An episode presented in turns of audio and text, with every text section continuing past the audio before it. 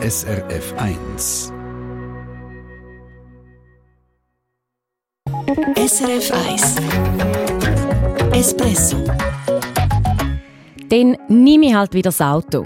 Oder wieder einmal eine Furzidee. Das sind zwei Kommentare zu den Mehrfahrtenkarten, die nächstes Jahr verschwinden. Wir wollen wissen, was der Chef der ÖV-Branche zu dieser Kritik sagt. Und dann, erster Tag vom neuen Monat, höchste Zeit, um auf den Februar zurückzuschauen. Und dort haben Sie bei einem Stichwort unseren Posteingang gerade ein paar Mal gefüllt. Ich sage nur Serafé. Ich bin Sabrina Lehmann. Guten Morgen. Eben, die Mehrfahrtenkarte auf Papier die soll verschwinden. Heißt, das Kärtchen im Bus oder an der Haltestelle abstempeln, mit dem ist irgendwann nächstes Jahr Schluss. Über das hat der K-Tipp diese Woche berichtet, Sie haben es vermutlich mitbekommen. Und wie das so ist, wenn im ÖV etwas verschwindet, es haben nicht alle Freude daran, sagt der Stefan Wüttrich vom Espresso-Team. Ja, Eltern zum Beispiel, die Kinder haben im Primarschulalter, die Kleinen haben ja vielmal noch kein Smartphone und darum ist die Stempelkarte eben schon ein paar praktisch gewesen. Es gibt aber auch sonst Menschen ohne Smartphone in der Schweiz, nicht nur Ältere, das sind vielleicht manchmal auch Leute, die aus Datenschutzgründen kein Smartphone wollen oder dann je nachdem auch Leute mit einer Behinderung, die kein Smartphone können bedienen können. Und entsprechend gibt es eben auch Kommentare auf der SRF-Seite zu den Mehrfahrtenkarten. Darum haben wir gefunden, holen wir uns mal den Chef der Schweizer ÖV-Branche in die Sendung. Der Helmut Eichhorn ist Geschäftsführer der Branchenorganisation Allianz Swisspass. Der Stefan Wüttrich hat mit ihm geredet. Ja, Helmut Eichhorn, es gibt selbstverständlich immer kritische Stimmen, wenn äh, im ÖV irgendetwas abgeschafft wird. Ich vermute, Sie haben unterdessen ein dickes Fell, was das angeht. Und trotzdem, wenn man jetzt so schaut, äh, bei uns online Kommentare, da kann man lesen, dass sie Schande oder Nötigung, dass jetzt die Mehrfahrtenkarten abgeschafft wird. Oder dann nehme ich halt wieder das Auto, ist auch so etwas, was man jetzt viel liest. Was sagen Sie den Leuten, die jetzt so verrückt sind? Ja, ich finde es schade, wenn das so überkommt, weil das natürlich überhaupt nicht die Idee ist. Oder? Wir äh, sind dabei, Lösungen zu entwickeln für die Zukunft. Wir sind äh, am schauen, wie können wir äh, die verschiedensten Kundenbedürfnisse abdecken. Wir haben auch noch nicht in allen Bereichen Lösungen und wir werden auch erst mit Lösungen kommen, bevor wir das heutige System gegebenenfalls dann würde abschaffen und von dem her äh, hoffe ich, dass wir dort die Zeit noch auch diese Fragen können, äh, beantworten Aber die Abschaffung ist ja eigentlich schon relativ klar definiert. Also bis Ende nächstes Jahr soll das passieren. Und da werden unter anderem Eltern äh, wissen, wie es denn weiter. Eltern, die das halt praktisch gefunden haben, dass man die Mehrfahrtenkarten auf Papier dem Kind kann mitgeben kann. Wie sieht Ihre Lösung aus? Die soll ja dann digital sein. Also wir haben die Überlegungen dazu im 2020 schon gestartet und haben, sind davon ausgegangen, dass wir bis 2025, Ende 2025, also innerhalb von fünf Jahren, dann alternative Lösungen haben. Und wie genau die Lösungen aussehen, das werden wir bis diesen Sommer 2024 definieren. Wir haben uns den Zeitplan gegeben, die Zeit wollen wir uns auch nehmen und nehmen jetzt hier die, die Rückmeldungen auf und werden dann diesen Sommer 2024 entscheiden, wie dann der Zeitplan definitiv aussieht. Jemand schlägt in seinem Kommentar auf SRFCH zum Beispiel vor, ja, man könnte ja irgendwie eine Art Badge machen in Form von einem Schlüsselanhänger, wo man dann äh, seinem Kind auch wieder könnte mitgeben könnte. Wäre so etwas denkbar?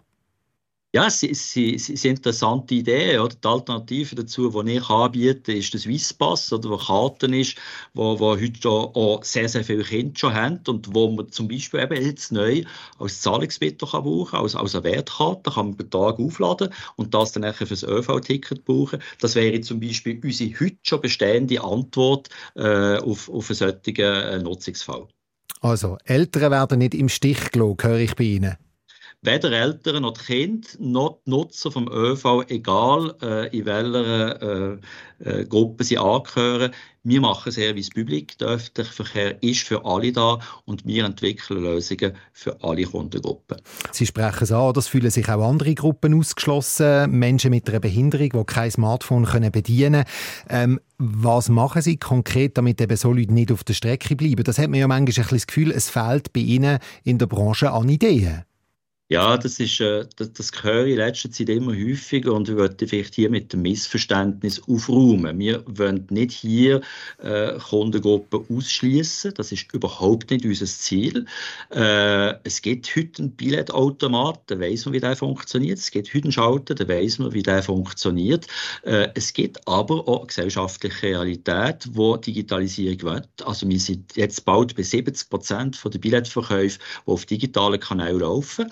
Dort entwickeln wir weiter, aber parallel schauen wir natürlich auch, schauen, wie können wir die analogen äh, Kundinnen und Kunden, wenn ich die so oft bezeichne, wie können wir diese Lösungen anbieten. An dem sind wir am Arbeiten. Und muss es denn so schnell gehen? Das ist auch etwas, was man jetzt gehört hat, so Mehrfahrtenkarten zum Beispiel. Sechs Millionen von denen sind letztes Jahr immerhin noch verkauft worden. Das ist eine riesige mhm. Zahl. Warum muss denn das jetzt so schnell gehen? Weil offenbar ist ja das Produkt noch sehr beliebt. Ja, es ist, äh, äh, es ist eine Frage, die wo, wo, wo ich durchaus nachvollziehen kann. Äh, es ist halt einfach so, dass wir im öffentlichen Verkehr nicht ganz alleine können entscheiden Also unseres, äh, wir werden zu 50 Prozent von der öffentlichen Hand finanziert und wir müssen auch, das sind ja Vorgaben, die wir haben, wirtschaftlich denken. Und jetzt ist es halt so, dass die Gerätepopulation, die man dort hat, die kommt ans Lebensende.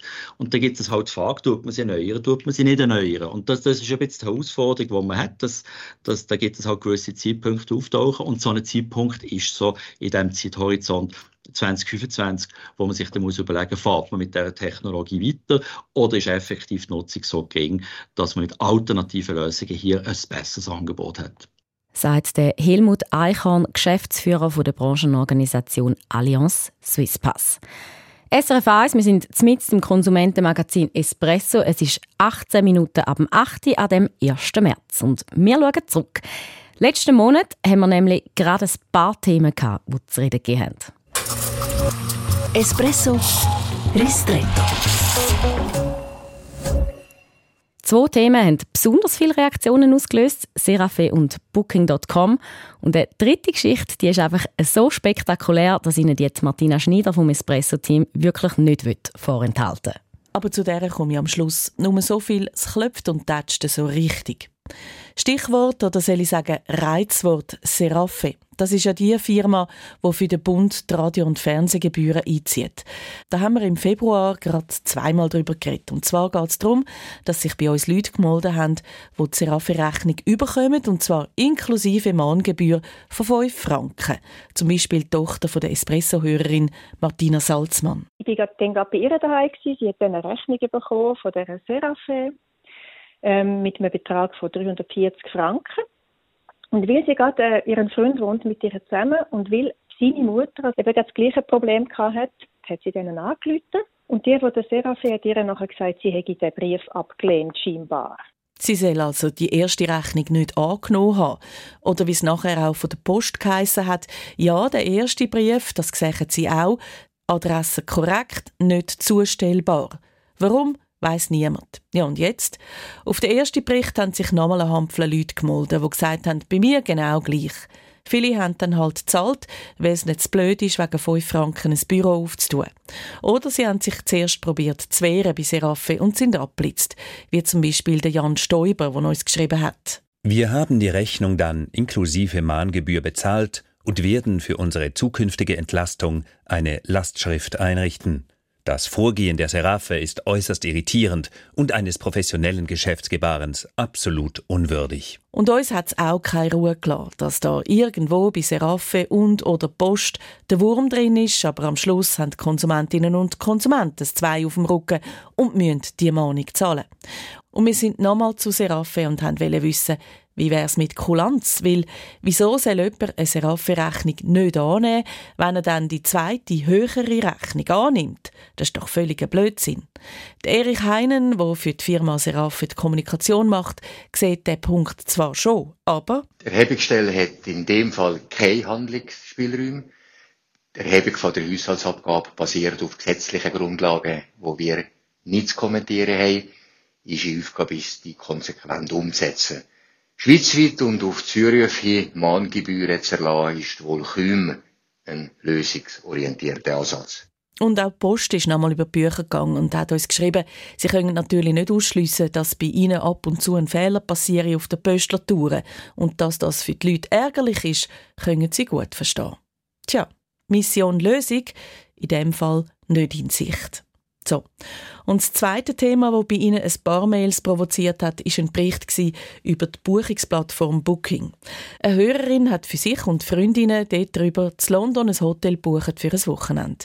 Mein Espresso-Kollege Peter Fritsche erzählt, was dann passiert ist. Und kurz bevor die Reise losgegangen ist, hat sie dann vermeintlich von diesem Hotel zu London eine Nachricht bekommen, eben via Booking-Chat. Und die sieht also sehr überzeugend aus. Ich habe die Nachricht gesehen.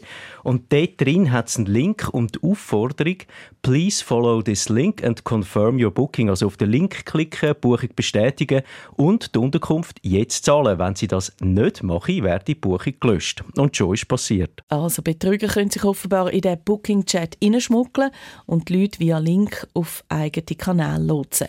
Über 1000 Franken hat die Frau verloren. Und Booking sagt zudem, dass das Leck wahrscheinlich bei den Hotels selber liege. Sie tägen die Unterkünfte auch unterstützen, um ihre IT-Kanäle noch sicherer machen. Und sie warnen auf ihrer eigenen Seite immer wieder, dass man sich nicht auf Links im Chat oder WhatsApp-Nachrichten, E-Mails etc. soll einlassen auf das aber haben sich mehrere Leute gemeldet, die teilweise auch schon reingerasselt sind via Booking, leider.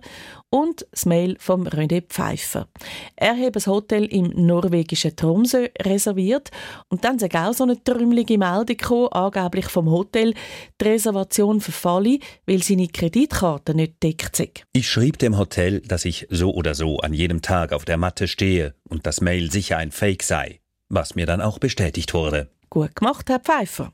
So, und jetzt eben noch unsere Klopft- und Tätscht-Geschichte vom Februar. Es geht um eine neue Wäschmaschine für die Wohnung, wo eine Familie noch extra eine spezielle Matte dazu gekauft hat, damit die Nachbarn nicht bei jedem Schleudern meinen, es gäbe ein Erdbeben. Die Matte empfiehlt Interdiscount auch ausdrücklich für die Waschmaschine. Und dann, an einem Abend, macht sich die Maschine beim Schleudern selbstständig. Das hat wirklich gewackelt, sie hat gelupft, ja, denkt, sie fliegt davon. Und dann ist sie einfach, ja, dann ist das Glasschieben einfach irgendwie ja, zerplatzt. Und überall spicken die Scherben umeinander. Und erst, wo die Frau den Stecker zieht, ist Ruhe. Ein Riesenschock. Was dann folgt, ist schlicht frech, wie Interdiscount und die Firma Schultes, wo die Beko-Wäschmaschine in der Schweiz wartet, wie die probieren, die Schuld der Familie in die Schuhe zu schieben. Bis zu, dann hat jemand wahrscheinlich die Scheibe mutwillig eingeschlagen. Und sie ahnen es, bis wir uns eingeschaltet haben. Wieder einmal. Und jetzt kommt noch der Beste. Unterdessen ist nochmal ein Mail gekommen, mit der Tupf genau gleichen Geschichte. Und da bleiben wir dran. Garantiert. Ja, und sorgen dafür, dass es auch hier ein Happy End gibt, wie im ersten Fall. Und wenn Sie jetzt lustig geworden sind, gehen Sie doch einmal ein bisschen auf unserer Seite umstöbern. Dort haben wir Ihnen nämlich unsere Geschichten parat gemacht für Sie zum Lesen und Hören. srf.ch-espresso. SRF 1 Espresso Eine Sendung von SRF 1. Mehr Informationen und Podcasts auf srf1.ch.